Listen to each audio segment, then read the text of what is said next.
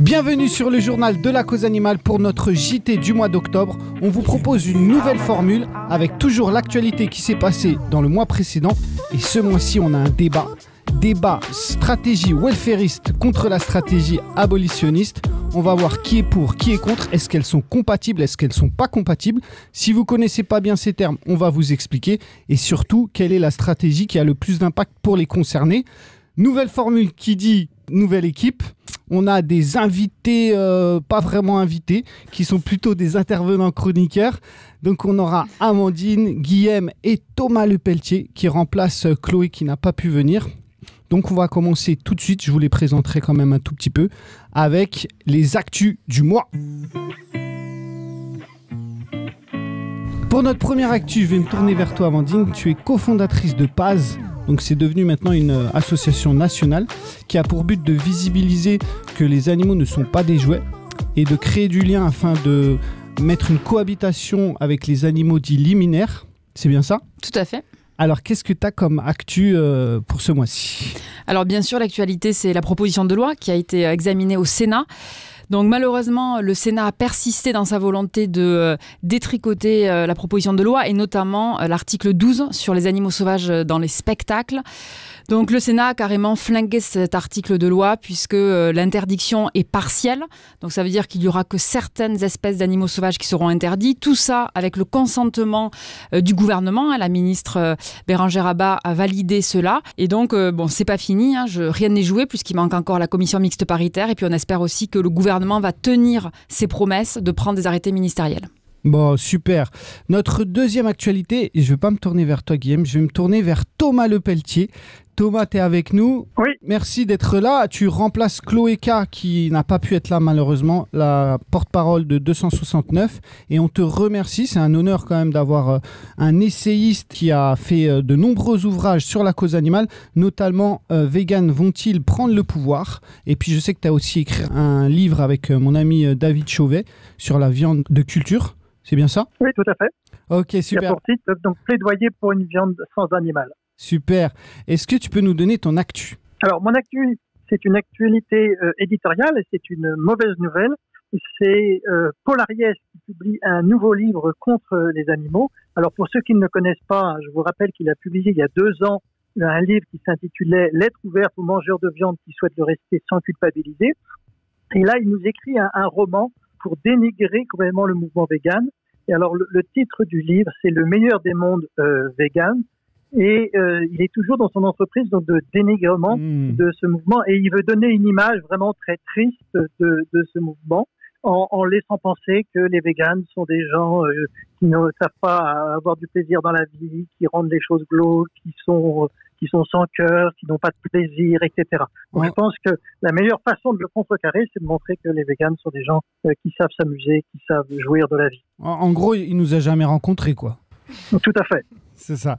Bon, alors, notre troisième actu, je me tourne vers toi, Guillaume. Tu es fondateur de Vegan Analytic. C'est ça.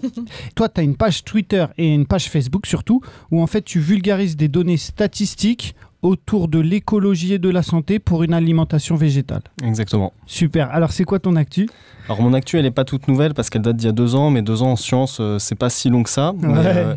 à l'été 2019, la société de conseil Carbone 4, cofondée par Gianco Vici, publie un rapport Faire sa part, dans lequel euh, il montre que euh, en utilisant la base de données de l'ADEME, qui est l'agence euh, de l'environnement et de la maîtrise de l'énergie, adopter un régime végétarien est l'action la plus efficace de toutes, bien devant toutes les autres actions pour réduire son impact carbone. Donc c'est par exemple 7 fois plus efficace que manger 100% local en circuit court et près de 12 fois plus efficace que de vivre zéro déchet. Euh, on peut estimer que manger végétalien serait encore plus bénéfique parce que les produits laitiers ont un haut impact carbone, mais euh, ce scénario n'a pas été étudié. Euh, donc voilà, c'était une information que je voulais partager parce que manger végétarien, c'est l'action la personnelle la plus efficace pour le climat et elle est souvent sous-évaluée par de nombreuses personnes. Par les écologistes. Et j'utilise souvent ce, bah, cette donnée que tu m'avais transmise. Manger végétarien est plus impactant que manger local, que manger zéro Sans avion, zéro déchet, prendre le vélo pour les trajets courts et les covoiturages pour les trajets longs réunis. C'est incroyable de ne pas l'entendre plus souvent. C'est fou, c'est fou, c'est fou. Alors, on continue avec les chroniqueurs et chroniqueuses qui ont l'habitude. Donc, on commence avec toi, euh, Marie-James. Tu as une enquête sur, euh, de L214. Oui, c'est ça. Donc, euh, le 16 septembre, il y a L214 qui a sorti une nouvelle enquête sur un élevage à Ploerme dans le Morbihan. Donc c'est sur 7000 poules et coqs reproducteurs. Donc on retrouve les mêmes conditions misérables de l'élevage intensif avec quelque chose en plus. les coqs reproducteurs, en fait, il faut savoir qu'ils sont affamés. Alors pourquoi ils sont affamés? Parce que donc ils sont euh, génétiquement modifiés pour produire des poulets de chair. Donc les poulets de chair qui sont à croissance rapide, donc c'est 40 jours à peu près, je crois. Et or les, coqs reproducteurs doivent vivre au moins un an. Donc pour être rentables et pour qu'ils puissent tenir sur leurs pattes, etc. À cause de la croissance rapide. Mhm. Donc en fait, ils sont volontairement affamés. c'est atroce, complètement atroce. Voilà. Et en plus, cet élevage a obtenu euh, euh, une autorisation pour s'étendre. Donc ils vont en 2022, c'est prévu une extension pour passer à 30 000 poules euh, et coqs reproducteurs. Donc voilà, donc L214 porte plainte pour mauvais traitement pour les animaux et aussi contre euh, l'extension de cet élevage. Donc il y a une pétition contre les élevages euh, extensifs sur, sur le site de L214 que tout le monde peut signer. Et en plus, moi j'ai vu qu'il y a une toute dernière actu là. Sébastien Arsac, il est en danger. Oui, voilà, c'est ça. Donc il a été convoqué au tribunal. Donc il y a une audience qui est prévue pour, en avril 2022 pour deux affaires. Alors en fait, il est euh, donc c'est le cofondateur, il est aussi directeur des enquêtes. Donc il risque un an de prison et 45 000 euros d'amende pour la première affaire, c'est-à-dire pour violation de domicile et atteinte à la vie privée. Donc ça, c'était pour euh, avoir diffusé des images euh, lors d'une enquête de 2019 dans un élevage laitier en Bretagne. Et la deuxième affaire, il risque 225 000 euros d'amende pour un autre élevage aussi en Bretagne. Et là, c'est pour avoir diffusé des images de sites d'élevage sans autorisation du propriétaire. Donc, bien sûr, euh, on aura. Enfin, les, lanceurs d'alerte n'ont jamais les autorisations des mmh. propriétaires, donc euh, voilà. En tout cas, bravo à tout le travail de L214 qui a fait changer de nombreuses personnes et qui veut faire euh, abolir l'élevage, notamment en passant par l'élevage intensif. Bah, ça rentrera un petit peu dans notre débat. Et pour abolir l'élevage, est-ce qu'il ne faudrait pas taxer la viande hein? Mathilde, qu'est-ce que tu en penses en effet, les députés européens lancent le débat sur une TVA renforcée pour la viande et supprimée pour les fruits et légumes. Un amendement permettant d'ajuster la taxation des aliments selon leur impact environnemental et sanitaire est en discussion au Parlement européen. Il prévoit de donner plus de flexibilité aux États membres pour différencier les taux de TVA sur les produits alimentaires en fonction de leur impact sur la santé et l'environnement. Concrètement, cela permettrait d'appliquer une TVA à 0% sur les fruits et légumes et une TVA maximale sur des aliments à l'impact carbone plus important comme la viande et les produits laitiers mmh. ou moins favorables pour la santé comme les boissons sucrées.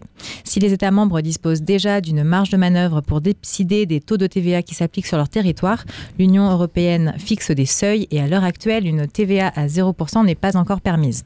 Cet amendement en trouve donc la porte à à d'importantes modulations tarifaires susceptibles de modifier nos comportements alimentaires.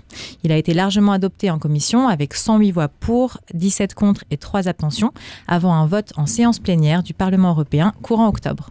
Super, et puis on, a, on rappelle le livre de notre ami euh, David Chauvet.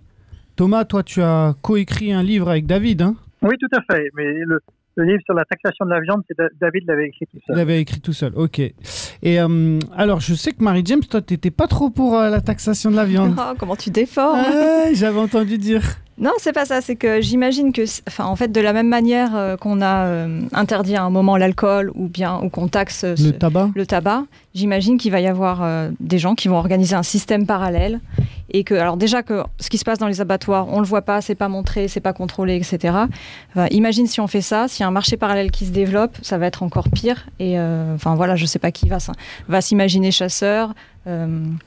Donc toi, tu penses que la, prohibition va amener de la contrebande de viande? Je, pense que c'est peut-être pas forcément la meilleure solution et je pense qu'il faut mieux, enfin pour moi, il faut mieux attaquer le problème à la source avec... Euh, Déconstruire le spécisme. Oui, enfin voilà, avec euh, les élevages, euh, indiquer aux gens que, ah, qu'ils peuvent faire autrement, etc. Une bonne solution. Hein. Bon, chacun, on en débattra peut-être aussi mhm. tout à l'heure. Donc, donc, donc, toi, Coco, tu avais une... Corentin, tu avais une news sur les loups? Parce que elle, elle pense que à cause de la contrebande, les, les gens iront dans les champs euh, tuer les animaux pour se nourrir de viande tellement ça coûte cher et ils, se mettront à tous chasser. Mais toi, tu vas leur interdire de chasser Ouais, mais ça se trouve euh, par rapport à ce que dit MJ, effectivement, ça se trouve s'il y a une grosse taxation au niveau de la viande, euh, on aura peut-être beaucoup plus de braconnage et de vente de gibier en, libre circulation ou en tout cas, il faudra faudra checker ça. Donc oui, effectivement, une super nouvelle. Donc depuis le 23 septembre, donc le loup n'est plus chassable dans toute l'Espagne. Euh, il faudra suivre euh, de façon très intéressée euh, l'évolution de cette décision, car voilà, toutes les régions qui sont concernées par la population de loups promettent de déposer un recours. en justice par rapport à cette décision.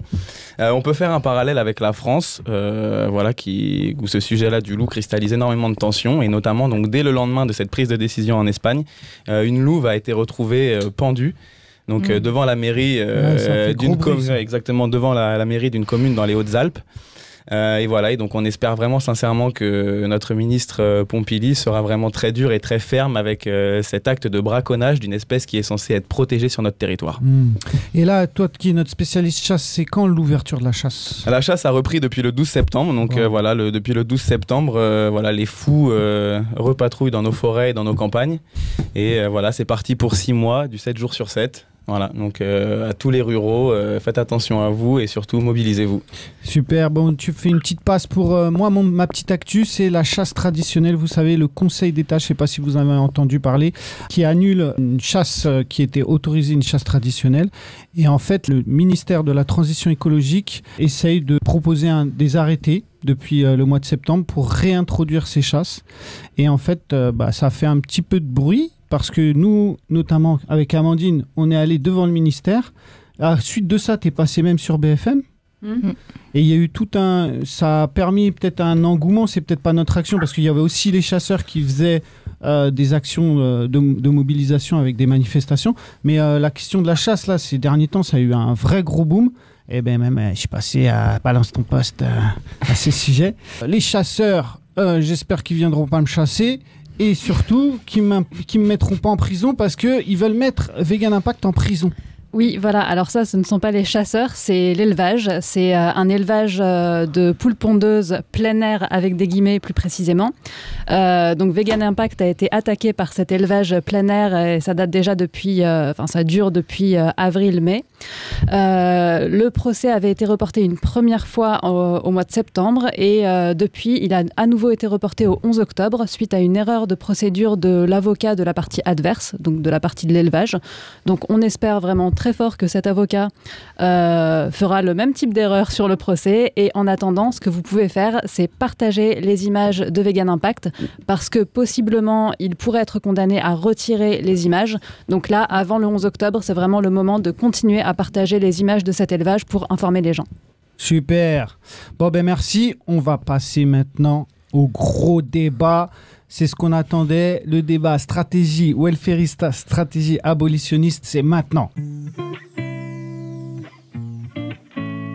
Donc euh, maintenant le débat, le débat du mois, stratégie euh, abolitionniste, stratégie welfariste. Pour ceux qui ne savent pas, donc ce qu'on appelle stratégie abolitionniste, c'est d'avoir un discours, une volonté d'abolition directement de l'élevage et de l'exploitation animale. Et la stratégie, on va dire welfariste, c'est quand même des abolitionnistes, mais qui par pragmatisme, ont l'impression qu'ils ne pourront pas arriver directement à l'abolition et donc passent par soit des étapes, donc euh, on peut appeler aussi une stratégie étapiste en, par exemple, euh, réduction euh, de certaines pratiques ou euh, réduction de certaines manières, de, manières de faire avec les animaux.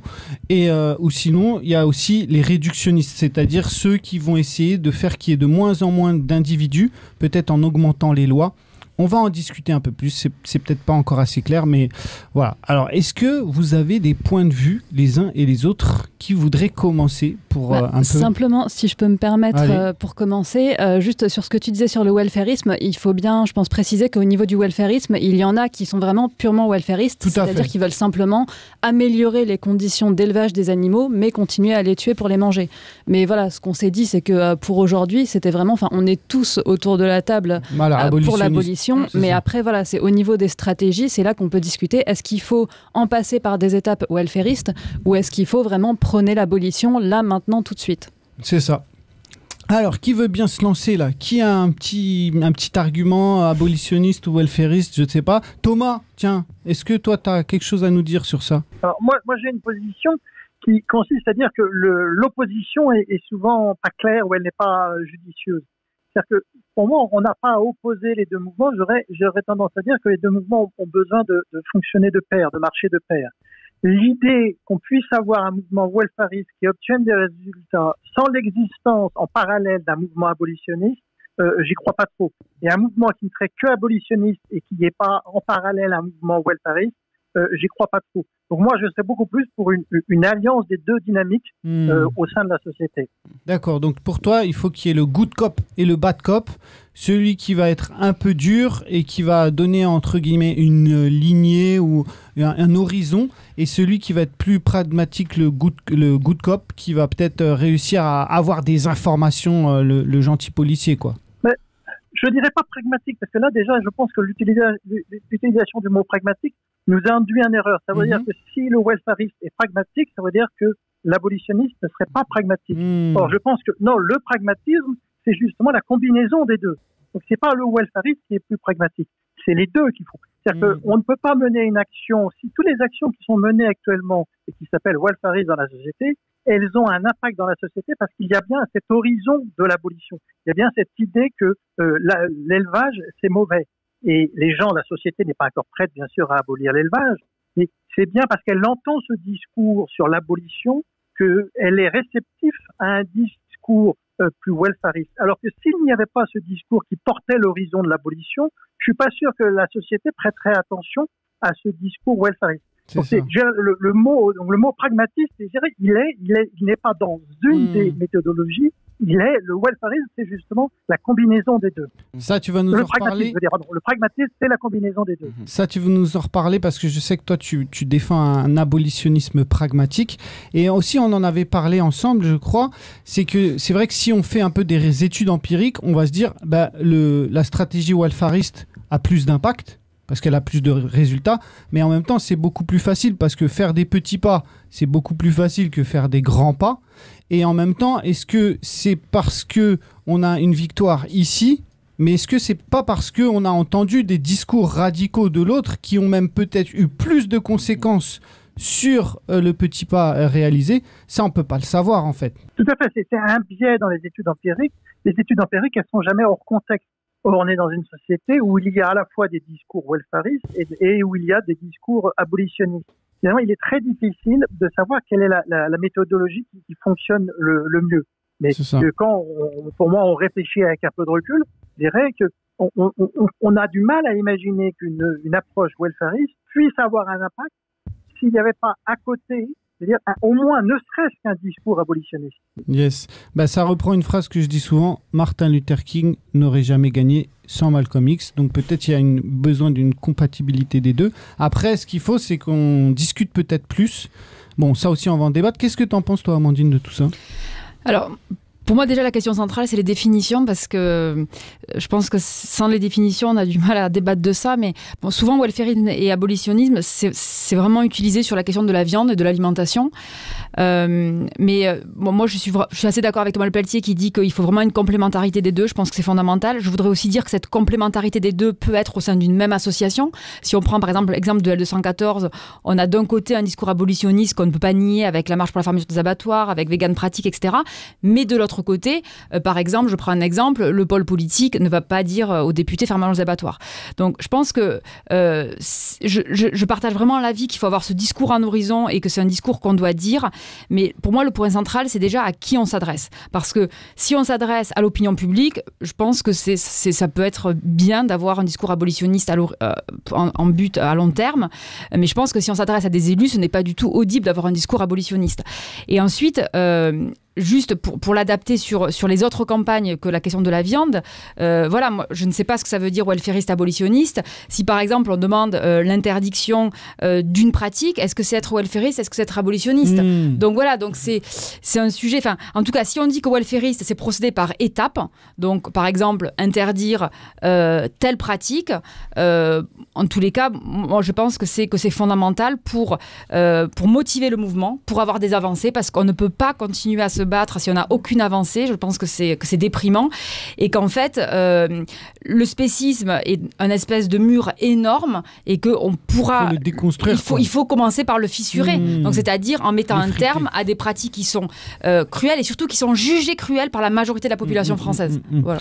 Mais c'est vrai, moi je pense que c'est très important de revenir, comme tu dis, sur les mots, parce que welfariste, à la base, c'est donner du bien-être. Oui, mais alors, welfariste, c'est améliorer les conditions de vie. Mais à la base, c'est vraiment des associations qui veulent continuer à manger de la viande. C'est ça. Donc euh, il faut, enfin, donc pour moi, quand, par exemple, on peut dire euh, L114 et welfaristes, pour moi, c'est pas juste. Mmh, ouais, moi non plus. Voilà. Et puis, mais alors, c'est vrai que si on veut interdire, par exemple, bah, toi, tu veux interdire la pêche au vif, c'est pas welfariste parce que c'est une abolition d'une pratique. Mais il y en a qui vont dire que c'est welfariste parce que c'est pas l'interdiction de la pêche.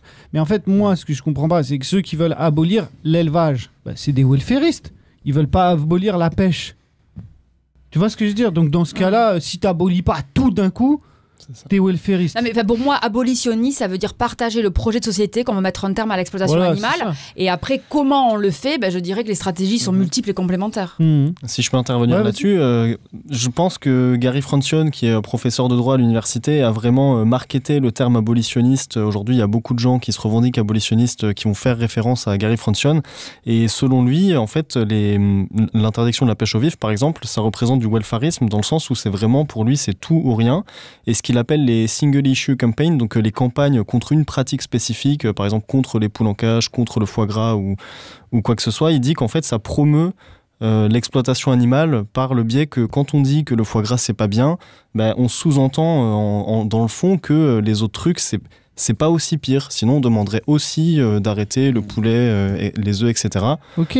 Mais Bah, je me permets de, de Ouais, rebondir sur ce que disait Guillaume, parce que, enfin, moi, une question que j'aurais, une vraie question là-dessus, c'est est-ce que le fait d'adopter des stratégies welfaristes, ça ne déculpabilise pas les gens, justement, dans le fait de manger de la viande, de consommer du poisson, etc. Parce que on le voit bien, enfin, j'ai euh, comme exemple un, un ancien collègue à moi, quand euh, quand il y a eu euh, de mise en place euh, un score sur les produits, euh, enfin, sur la viande, en gros, c'était un score A, B, C, D pour euh, dire comment l'animal avait été élevé. Et donc, le A, c'était censé être le top du top. Bon, bah, concrètement, ce, ce collègue qui était euh, sensible à la cause animale, entre guillemets, était super content parce qu'il se disait, mais c'est génial, on peut enfin euh, savoir que la viande qu'on mange est issue d'animaux qui ont été bien traités, etc. Donc, il y a une vraie, enfin, de ce côté-là, il y a une déculpabilisation. Donc, le fait d'améliorer les conditions d'élevage ou euh, les conditions de pêche, etc., est-ce que ça ne va pas yes, mais là c'est vraiment ça? du pur welfarisme. Là, nous, on est quand même sur des welfaristes abolitionnistes. Donc, c'est- mais du coup, le fait de, enfin, de, de- d'améliorer ces Mhm. conditions via le fait d'agrandir les cages, via le fait de, bah, d'abolir les pires pratiques de l'élevage, est-ce que ça va pas provoquer Alors, ça je vais me faire l'avocat du diable dans ce cas-là. C'est que, en même temps, en, en augmentant les, les normes, bah, ça fait que déjà, il y a moins d'individus qui vont être tués parce que c'est plus contraignant, ça coûte plus cher, la viande augmente, le prix de la viande augmente, et même dans la représentation sociale des gens, on est en train de se dire, mais on est obligé de leur mettre de plus en plus de droits, il faut pas les tuer comme ça, machin, nana. Et petit à petit, les gens se disent, mais pourquoi on met autant de droits sur les animaux alors qu'on est, c'est pas nécessaire de les tuer? Et donc, ça peut, ça peut déjà faire évoluer les consciences sur la, représentation sociale qu'on a des humains. Et aussi, c'est peut-être la première euh, entrée pour que la personne, après, euh, commence à, à réfléchir, à changer. En fait, ce qui est important, je pense, c'est que les labels de bien-être animal, ils soient faits par les associations animalistes et pas par les entreprises, déjà, parce que le label bien-être euh, dont tu parlais, Astrid, je crois qu'il avait été fait par Casino au Carrefour, et le A, c'était euh, bien-être supérieur, et le E, c'était euh, standard. Alors, supérieur, ça veut dire 11 poules par mètre carré, et standard, c'est 22. Mais Et il a été fait avec des associations de protection animale, avec la LFDA. Ben, je ne Ouais. dis pas que c'est une abolitionniste. Ouais. Mais on imagine si ça avait même pas été fait avec ces associations, ça a Mm. comme le label bleu, ban- bleu, bleu blanc Ouais. cœur qui n'a euh, aucune valeur. Donc euh, c'est important que euh, ces labels soient récupérés par les assos et faits par les assos. Mais ça résout pas le problème, comme tu disais, de euh, ce que Romain Spinoza appelle euh, la licence morale.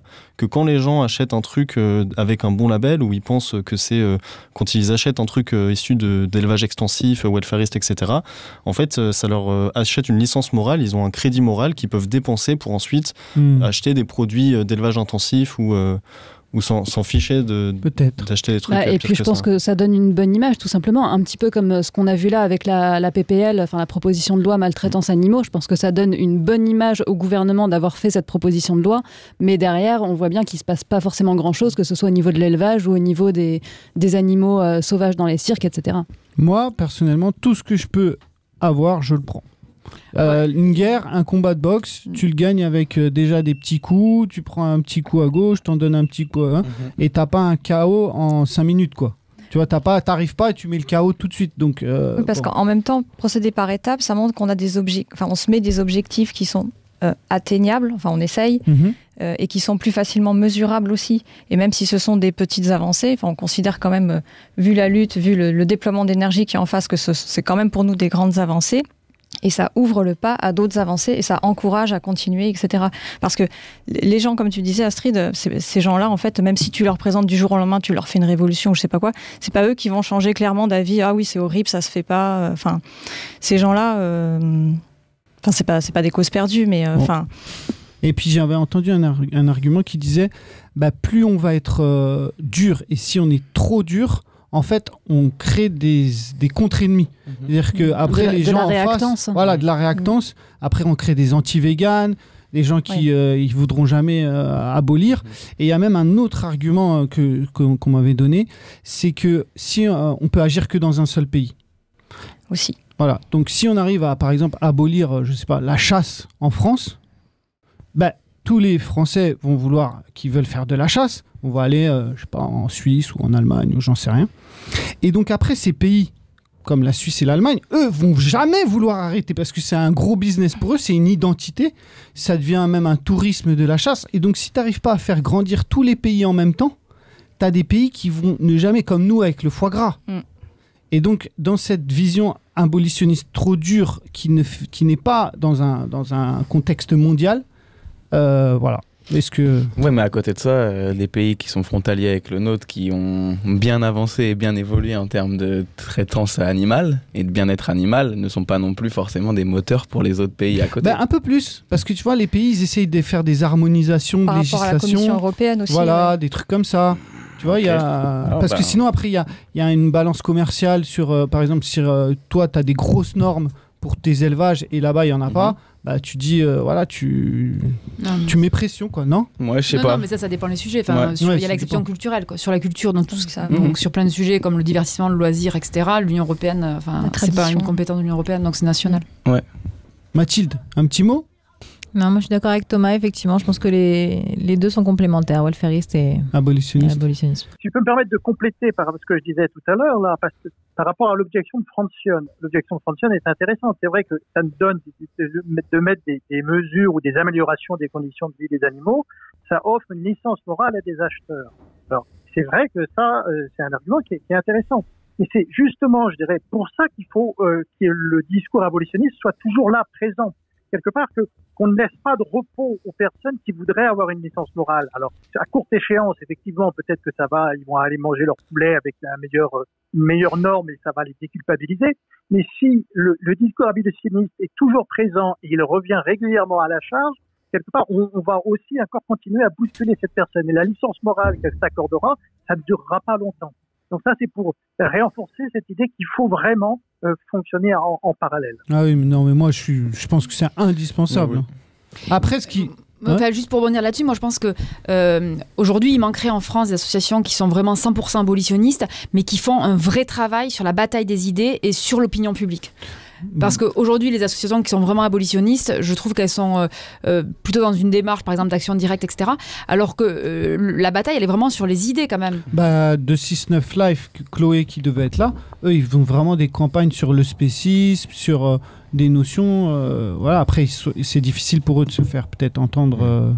Toi, Thomas, je crois que oui. tu as même un... non, as une autre oui, vision. Oui, alors plutôt... moi, je, je poursuivrai l'idée, l'idée d'Amandine parce que l'idée d'Amandine, elle, elle, elle, est excellente. Moi, c'est ce que aussi j'ai voulu faire? J'ai commencé là à réfléchir à une instance, à une structure qui réfléchirait de façon concrète à ce que pourrait être euh, l'abolition. C'est un peu ce qui manque aux, aux associations. Les associations euh, abolitionnistes s'affichent uniquement abolitionnistes euh, elles jettent en avant des idées qui sont éthiques et qui sont importantes, mais elles, elles ne mettent pas en avant des idées, je dirais, euh, concrètes, économiques, euh, sociales, sur la façon dont la société pourrait devenir euh, abolitionniste.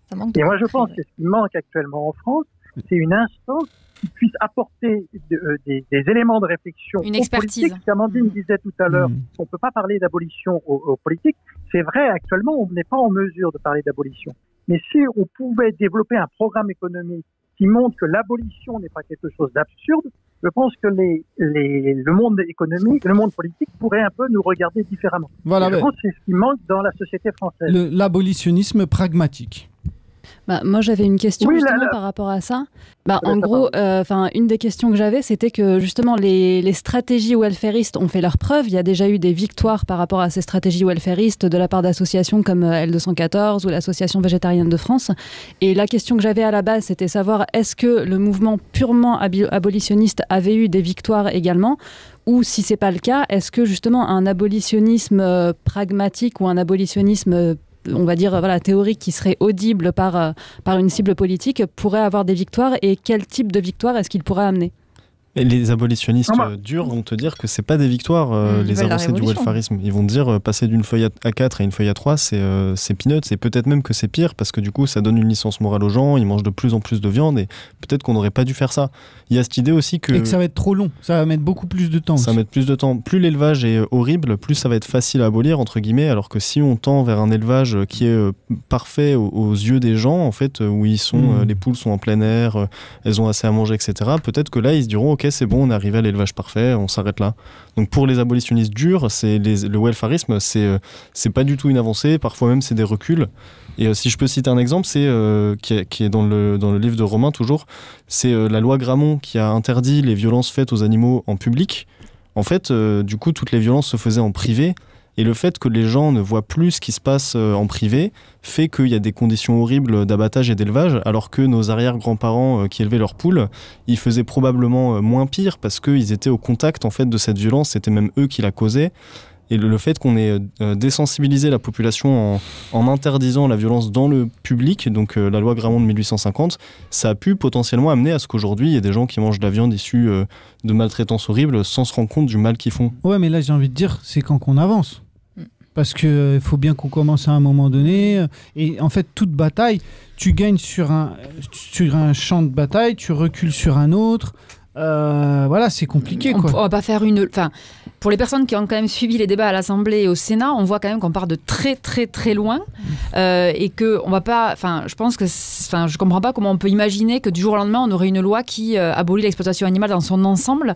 Euh, donc, euh, enfin, ça me paraît être indispensable de euh, très rapidement mettre un terme aux pratiques les plus cruelles sur lesquelles il y a un consensus de l'opinion publique. Et déjà, on voit qu'il y a un décalage abyssal avec euh, tous les élus, le gouvernement, le, le Sénat, etc. Donc, euh, donc voilà, donc je pense qu'il faut, il faut aller très vite là-dessus. Et parce que, enfin, il faut aussi voir quand même la réduction de la souffrance. Je pense Mmh, que c'est ça quand même. ça aussi. C'est qu'on se bat pas uniquement euh, pour une date, qui est l'abolition. On se bat pas uniquement pour un nombre d'individus Pour des idées. qui, va, mais également pour la souffrance. Parce que si on était à la place des animaux et qui disent, bah, écoutez les amis, là, moi je sais que vous n'allez pas y arriver dans 5 ans, mais si au moins vous pouvez faire qu'on souffre pas le martyr, euh, faites un truc quoi. Et en même temps, il y a un, un deuxième argument par rapport à ce que tu disais, c'est que c'est la fenêtre d'Overton. C'est-à-dire qu'il y a des opinions politiques qui sont euh, plus ou moins accepta- acceptées et acceptables dans la société. Et euh, par exemple, on pourrait se dire, bah, l'élevage intensif, c'est une fenêtre d'Overton qui est euh, plus ou moins acceptée dans la société. Sauf que si on arrive à abolir l'élevage intensif, c'est fini en fait. C'est quasiment fini. Euh, après, les gens, ils vont pas. Ça va coûter super cher d'acheter de la viande. Je pense que c'est la stratégie d'L214. hein. Ils, ils se disent si on arrête l'élevage intensif, il n'y a plus d'élevage. C'est ça, ça coule direct de source, quoi.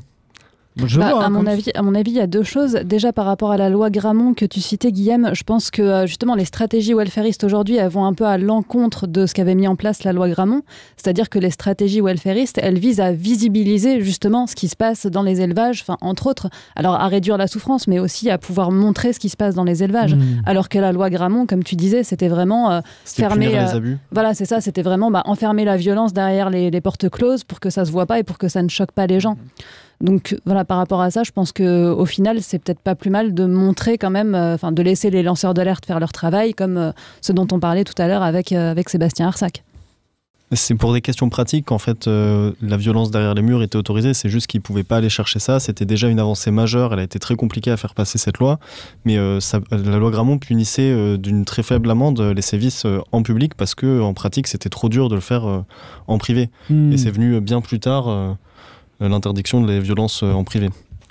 Moi, moi, globalement, je suis d'accord avec les arguments welfaristes, euh, mais je me fais plutôt l'avocat du diable. Ah, mais c'est très intéressant que tu, que tu avances comme ça les, les Ah oui, arguments bah, abolitionnistes. J'ai eu le livre de Francione juste pour ça, quoi, pour voir euh, qu'est-ce qu'ils pensent les gens euh, abolitionnistes. Euh, et par rapport à ce que tu disais, Amandine, je pense qu'il y a une loi, euh, c'est vraiment l'argument clé de Francione. Il y a un seul truc à faire passer, c'est le statut de personne euh, pour les animaux. Et à partir de ça, en fait, du statut de personne, si les, les animaux ne sont plus des objets, qui sont la propriété d'autres personnes, s'ils sont euh, bah, plus d'une propriété, euh, comme Mhm. les humains euh, normaux moyens, et ben tout- toute l'évolution animale s'é- s'écroule en fait. Oui, mais dans la réalité, il va pas y avoir l'Assemblée nationale ou le Sénat qui va dire les animaux sont des personnes. Enfin, il y a des plans qui vont être mis en. Il y a un calendrier, il y a. Enfin, donc euh, c'est quand même, euh, je trouve, Ah, beaucoup ah. plus complexe que ça. Quoi. Ah, Après, Thomas, on va repasser vers toi. Mais après aussi, c'est que les abolitionnistes purs et durs, on va dire, eux, ils croient à un grand soir, en fait. Ils croient qu'on va tous se mobiliser, qu'on va se réunir, même si on n'est pas énormément,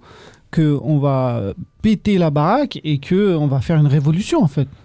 C'est un peu... sort- Ouais Je, oui, je sais, je sais pas s'il y a des abolitionnistes qui croient au grand soir. Je, je, c'est- un petit peu difficile. Il faudrait qu'il y en ait un représentant là parmi nous pour qu'il nous dise. Mhm. Euh, je pense que mais ce qui se passe, c'est que euh, je dirais il y a deux types d'abolitionnistes ou deux ou même plusieurs. On peut mettre. C'est ceux qui croient que l'abolition peut être dans les années à venir ou disons dans 10, 20 ans. Et puis il y a ceux qui pensent que l'abolition ne viendra pas avant deux, trois siècles.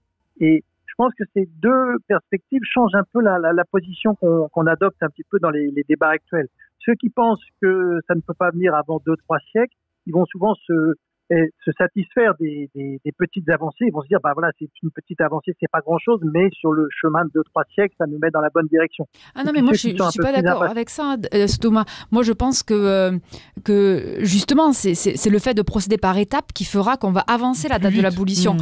Et je dirais que quand on a une ministre euh, qui dit, par exemple, il n'est plus acceptable aujourd'hui d'emprisonner des animaux sauvages pour, euh, pour le spectacle, euh, je pense que ça change le, le- la bataille des idées et le- et la- et la- et l'opinion publique euh, collective, etc. Et que, et que du coup, ça les pousse à se dire, bon, ben ça, c'est plus acceptable, donc est-ce que ça aussi, c'est acceptable? Enfin, Et donc, euh, pour moi, il y a vraiment ce truc, cette notion d'étape qui nous rapproche de l'abolition.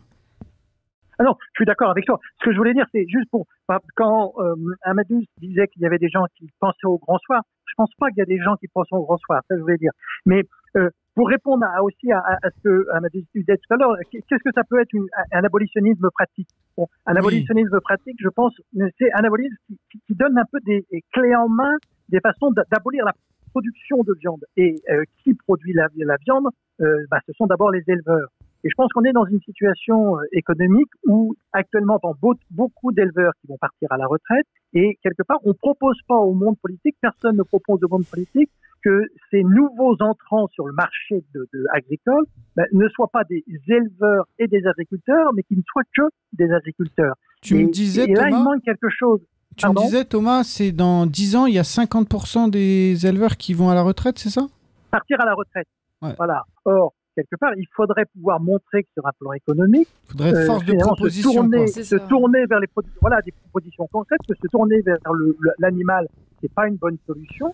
Il faudrait montrer. Alors il y a quand même euh, par rapport aux, aux chambres d'agriculture, mais même par rapport aussi à- au plan climat, que euh, si la France veut satisfaire son, son objectif climat pour 2030 ou 2050, il faudrait lui faire comprendre que bien sûr sa production euh, animale va, ne, ne va pas dans ce sens-là.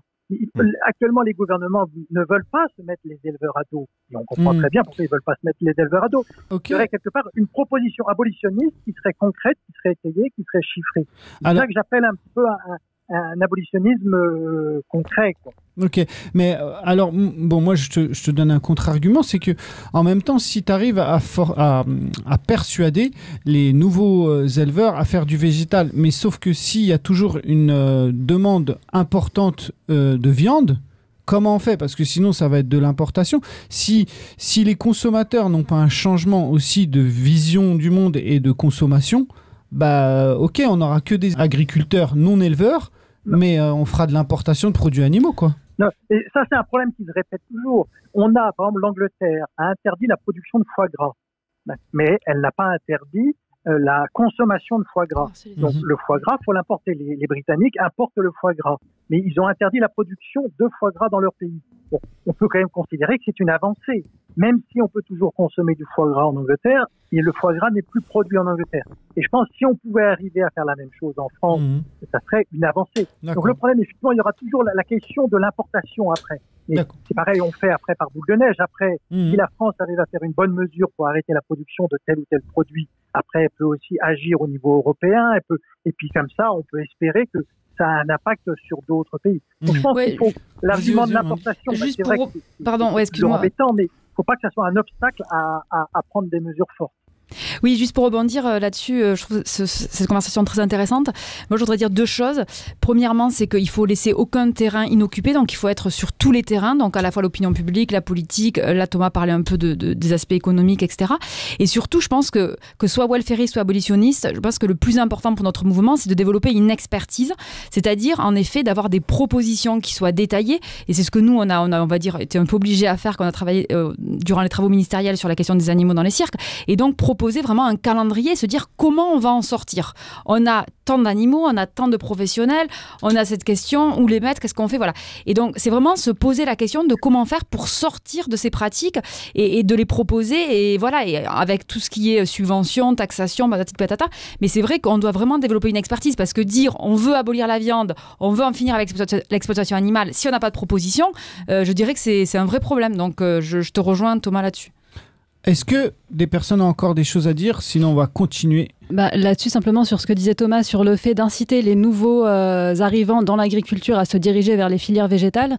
Euh, il y a notamment l'Association végétarienne de France qui, pendant les dernières élections régionales, avait euh, mis en place ces mesures-là, avait demandé aux régions qui ont Mmh. les prérogatives sur la formation justement des, enfin, des futurs éleveurs ou agriculteurs de mettre en place des choses pour inciter les, les jeunes agriculteurs à se diriger vers les filières végétales.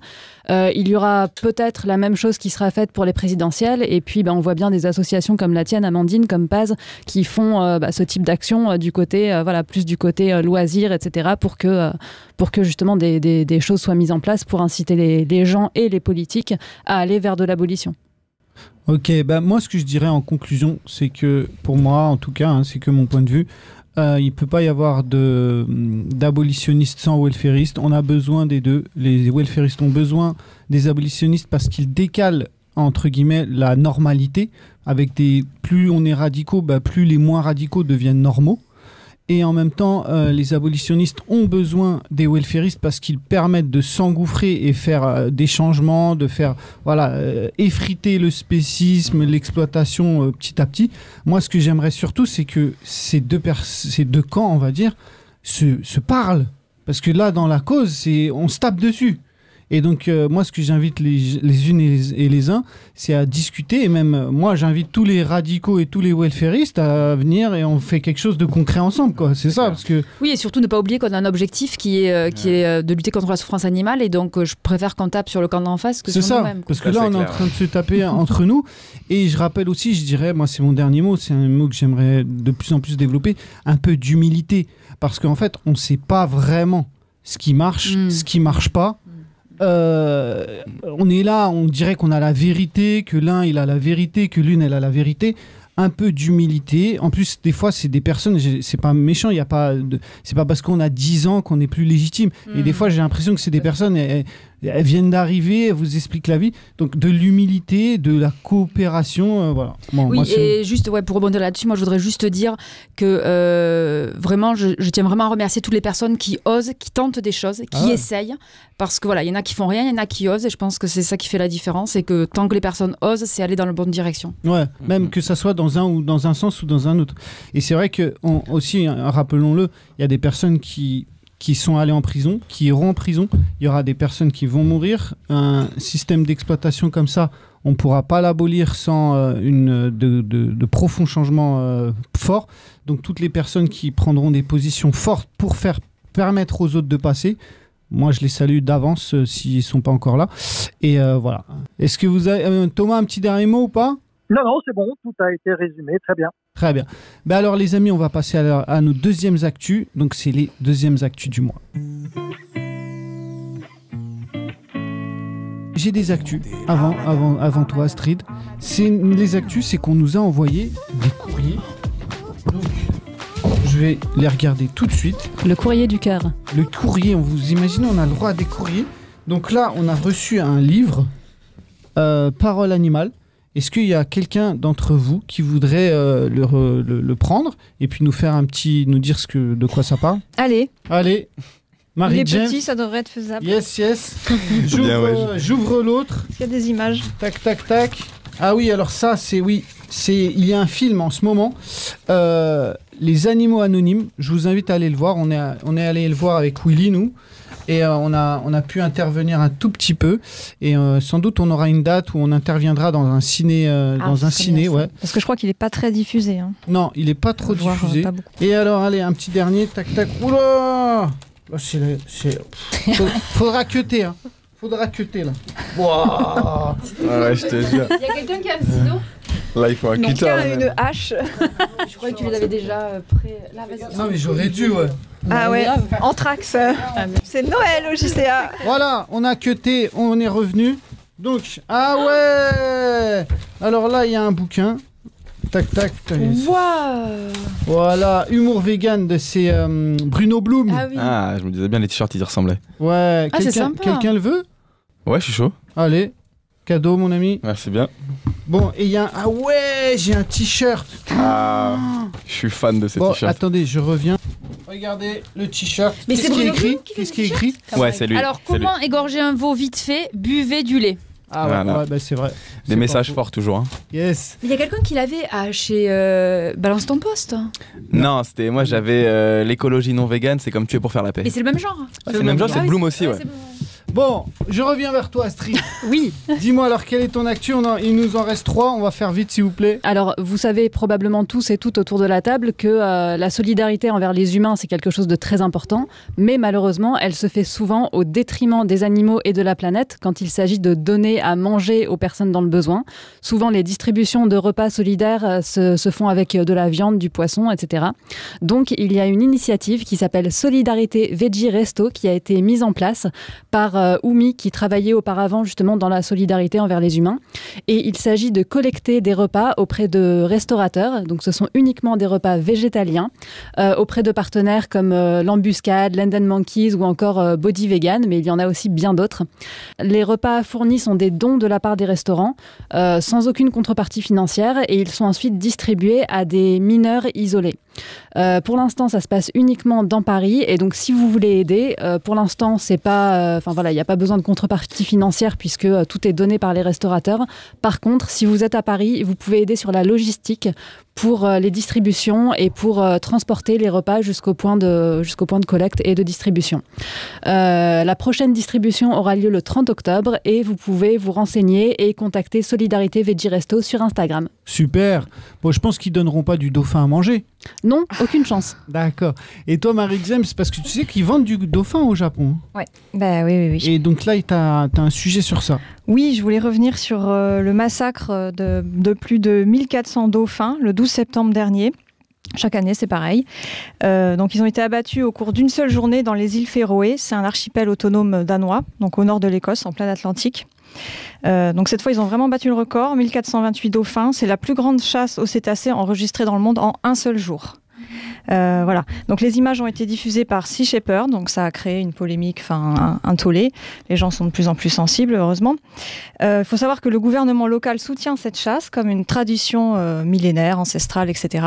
Et en fait, ils distribuent la viande euh, à la population locale. Viande, ils savent très bien qu'elle est contaminée au mercure, mais euh, ça leur pose pas trop de soucis, ils continuent. Euh, voilà, donc euh, face au tollé international, le gouvernement local a décidé deux jours après d'évaluer la régulation de cette chasse aux dauphins blancs, parce qu'il faut savoir que les années d'avant, c'est plutôt des dauphins noirs. Cette année, ils ont voilà, changé de stratégie, mais en gros, ils sont pas prêts d'arrêter, et chaque année, c'est c'est un massacre. Ok, bon, j'espère qu'ils classeront jamais les dauphins comme nuisibles. On, toi, on se battra pour les sortir. hein. Voilà. Et toi, alors, avec l'ASPAS, il y a eu une victoire sur euh, les. Ouais, exactement. ouais, suite à un très gros travail euh, de l'ASPAS, donc euh, du service juridique et notamment de la présence dans les commissions de chasse et de faune sauvage. euh, donc voilà, en amenant énormément de preuves, le Conseil d'État a tranché et donc a sorti plusieurs espèces de cette liste vraiment horrible de nuisibles. Et notamment, on peut revenir sur, sur certains comme comme le fait que le putois, euh, qui est une espèce en déclin, euh, soit enfin retiré des deux derniers départements dans lesquels il était encore chassable. Euh, le renard n'est plus considéré comme nuisible dans plusieurs départements, notamment l'Essonne, l'Oise, les Yvelines et les Vosges. On peut aussi dire que donc on a réussi à sortir donc des animaux nuisibles, donc la pie bavarde et les tourneaux de certains départements. Et pour finir, voilà, la réhabilitation de la martre est enclenchée euh, tac, tac, tac, euh, dans les Hauts-Pyrénées et dans la Moselle. Donc voilà de très belles nouvelles. Bon, on espère qu'un jour le renard ne sera plus un nuisible. Dans toute la France, exactement, ouais, sur tout le territoire. Ouais. Et en tout cas, c'est pas euh, par les grands groupes de la mode parce que un grand groupe de la mode n'utilise plus de renard, même n'utilise plus de fourrure. Plus de fourrure animale, en effet. Le groupe de luxe Kering met fin à la fourrure animale dans toutes ses collections. Saint-Laurent et Brioni, les deux dernières marques du groupe à utiliser de la fourrure, y renonceront à compter de l'automne 2022. Le 10 mars dernier, l'association PETA avait manifesté devant la boutique Saint-Laurent de l'avenue Montaigne à Paris, après les protestations exprimées sur les réseaux sociaux à propos d'une publicité où le mannequin Kate Moss posait dans une veste en renard. Une pétition de PETA l'État demandait à Saint-Laurent et Brioni de rejoindre euh, les centaines d'autres créateurs et enseignes qui refusent désormais de vendre des vêtements ou accessoires en fourrure. En effet, face aux pressions d'associations de protection des animaux et aux considérations éthiques d'une part croissante des consommateurs, de nombreuses marques comme Chanel, Armani, Burberry, Gucci, Prada ou encore Versace ont renoncé ces dernières années à la fourrure animale. Même la marque Canada Goose a annoncé en juin dernier qu'elle cessera d'en fabriquer d'ici fin 2022. Les associations appellent désormais LVMH, le numéro un mondial du luxe qui possède notamment les marques Louis Vuitton, Givenchy et Christian Dior, à suivre la tendance. Yes. Bon, MJ, je te laisse la dernière actu. On ne pourra pas faire les autres. C'était sur la corrida à Béziers. Oui. Euh, en fait, en ce moment, il y a des, actions de callback anti-corrida. Euh, parce qu'en partenariat avec la Fédération des clubs taurins bitérois, les centres de loisirs, donc la municipalité, organisent des visites du musée taurin, des arènes et une journée aussi dans les lieux d'élevage où on voit les taureaux qui seront destinés à la corrida. Donc en fait, euh, l'objectif est clairement revendiqué. Il s'agit d'initier les enfants des centres de loisirs à la tauromachie. Donc souvent les parents reçoivent les programmes, ils les lisent pas forcément, donc euh, ils signent, enfin ils savent pas pourquoi ils, engagent la sortie des enfants, etc. Donc il y a toute une série d'actions. Euh, le 22 septembre, la mairie a annulé au dernier moment une sortie. Maintenant, les parents doivent signer une autorisation pour ces sorties-là. Donc, euh, Colback Anticorrida continue ses actions. Il va y en avoir notamment le 1er et le 6 octobre. voilà. Bon, super. Et alors, euh, à Nîmes Oui, je voulais revenir un petit peu sur ce qui s'est passé à Nîmes le 18 septembre dernier. On ne les oublie pas. Voilà, il y a une manifestation organisée par euh, Nathalie Valentin, donc toujours contre la corrida. Il y avait environ 200 militants. Il y en a quatre qui ont été euh, malmenés par les forces de l'ordre et qui ont écopé de prison avec sursis et de fortes amendes. Donc, il y a une cagnotte qui est mise en place. On vous mettra le lien dans le descriptif. en gros, avec les frais d'avocat et les amendes, ça, revient à peu près à 3000 euros. Euh, une dernière précision, cette manif était déclarée. Et quand cette manif est déclarée, euh, Nathalie Valentin nous précise qu'en fait, il n'y a aucun relais dans les médias. Hmm. Euh, la presse n'en a pas du tout parlé. Alors que quand elle a fait la même action, je crois en 2018, donc c'était pas déclaré. Là, ça, les, les, médias s'en sont emparés, mais par contre, elle a quand même reçu des amendes du coup, vu que c'était pas déclaré. Je pense à elle aussi, ouais. Voilà. Allez, allez, allez, Mathilde, vas-y. Parle-nous des universités berlinoises. une dernière actu qui m'a fait très plaisir, c'est que les universités berlinoises vont supprimer 96% de la viande des menus de leurs restaurants universitaires. À la demande des étudiants, les restaurants universitaires de Berlin rayent quasiment la viande de leur carte. Pour la rentrée, 68% des plats seront véganes, 28% végétariens et seulement 4% contiendront de la viande ou du poisson. Un nouveau concept développé en grande partie parce que les étudiants ont demandé que les menus des cantines soient plus respectueux du climat et du bien-être animal. Cela concerne plus de 170 000 étudiants, soit environ 7,3 millions de repas. Il est intéressant de noter qu'en 2013, une proposition similaire émanant des écologistes avait fait polémique. Ils avaient proposé d'introduire un jour sans viande dans toutes les cantines du pays, ce qui a déclenché une vague de protestations et précipité leur défaite électorale. La présidente des restaurants universitaires de Berlin, Petra May-Hartung, a fait une remarque très juste sur laquelle je vous laisse méditer. Elle a dit que le besoin de changement chez les jeunes universitaires précède souvent ceux de la société tout entière. Magnifique. Oui, et d'ailleurs, on a envoyé cette nouvelle à Anne Hidalgo euh, pour que Paris suive l'exemple de Berlin. Euh, je rappelle que donc la ville de Paris va signer des nouvelles conventions avec le Crous, et donc euh, on demande que dans ces conventions, donc subventionnées par la ville de Paris, le Crous mette en place une vraie stratégie. Donc on a fait des propositions pour augmenter la consommation des repas végétariens euh, pour tous les étudiantes et étudiants à Paris. Donc euh, à suivre de près parce que ça sera au Conseil de Paris prochainement. Super. Bon, maintenant les amis, on va vous proposer tous les événements qui vont venir au cours du mois présentés par Willy. Alors, euh, je vais vous présenter les événements euh, donc euh, dans ce JT5. Donc, alors, vendredi 8 octobre, il y aura la sortie d'un reportage euh, qui sera visible en live sur l'action de Rodilland il y a maintenant 10 ans. Un rassemblement pour la fin de l'exploitation des micro-SEB euh, sera organisé par One Voice à Paris samedi 9 octobre. Le même jour, un happening anti-corrida à Arles se déroulera de 9h30 à 12h30. Toujours le 9 octobre, la conférence de Jean-Pierre Marguenot, euh, spécialiste du droit animalier, s'exprimera pour la, la protection juridique des animaux d'élevage. Le même jour, un cube de la vérité aura lieu à Nice de 16h à 19h et à Lille de 14 à 17h.